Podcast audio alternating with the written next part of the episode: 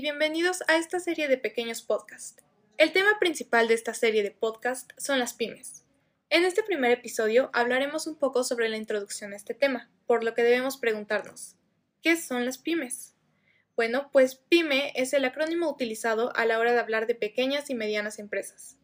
Estas empresas generalmente suelen contar con un bajo número de trabajadores y un volumen de negocio e ingresos moderados en comparación con grandes corporaciones industriales o mercantiles. Con el paso de los años se han agregado a este grupo las microempresas. Las pymes son organizaciones que buscan generar beneficios y cuyas operaciones son de baja escala. A estas pymes se les califica de una manera subjetiva de acuerdo a la cantidad de trabajadores que la conforman, para de esa manera clasificar qué tipo de empresa es. Según la zona geográfica en la que nos encontremos, se emplea como medición un número de trabajadores máximo o un volumen de operaciones diferente para clasificar a una empresa como pyme o no.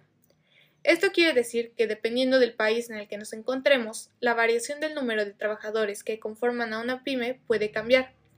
En México, la clasificación es la siguiente. Las microempresas en cualquier sector económico tienen un rango de hasta 10 trabajadores. El rango del monto de ventas anuales va hasta los 4 millones de pesos y el tope máximo combinado son 4.60 millones de pesos. Ahora, las pequeñas empresas en el sector comercio tienen un rango desde 11 hasta 30 trabajadores.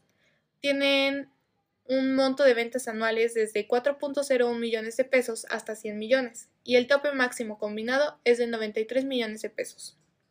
Las pequeñas empresas en el sector industria y servicios tienen un rango desde 11 hasta 50 trabajadores. El rango del monto de ventas anuales va desde los 4.01 millones de pesos hasta los 100 millones, y su tope máximo combinado son hasta 95 millones de pesos. Las medianas empresas en el sector comercio tienen desde 31 hasta 100 trabajadores. Su rango de monto de ventas anuales va desde los 100.01 millones de pesos hasta los 250 y su tope máximo combinado son 235 millones de pesos. Las medianas empresas en el sector servicios tienen un rango desde 51 hasta 100 trabajadores. Tienen un rango de monto de ventas anuales desde 100.01 millones de pesos hasta 250 y su tope máximo combinado es 235 millones de pesos. Las medianas empresas en el sector industria tienen un rango desde 51 hasta 250 trabajadores. El rango de monto de ventas anuales va desde 100.01 millones de pesos hasta 250 y su tope máximo combinado son 250 millones de pesos.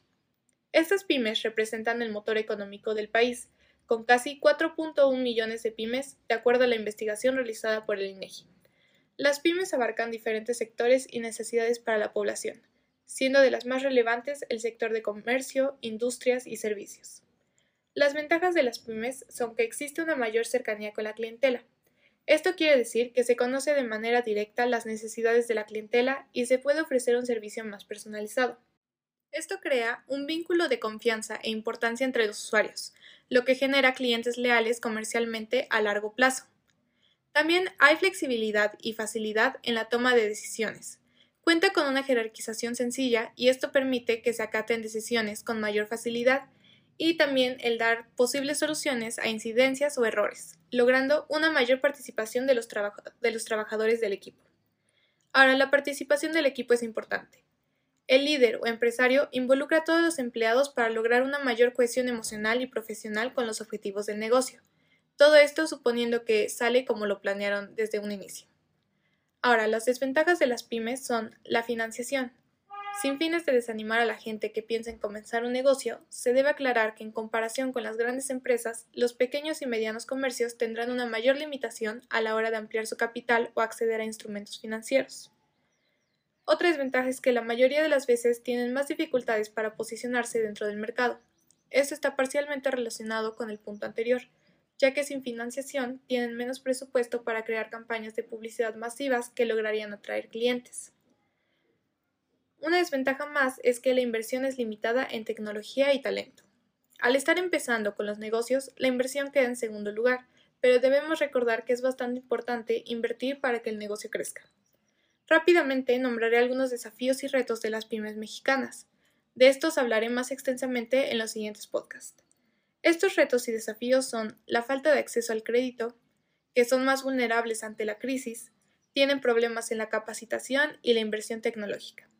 En conclusión, ahora sabemos qué son las pymes, cómo se clasifican o por qué una empresa es pequeña, grande o micro, además de conocer las ventajas y desventajas de que nuestro negocio entre en la categoría de pyme.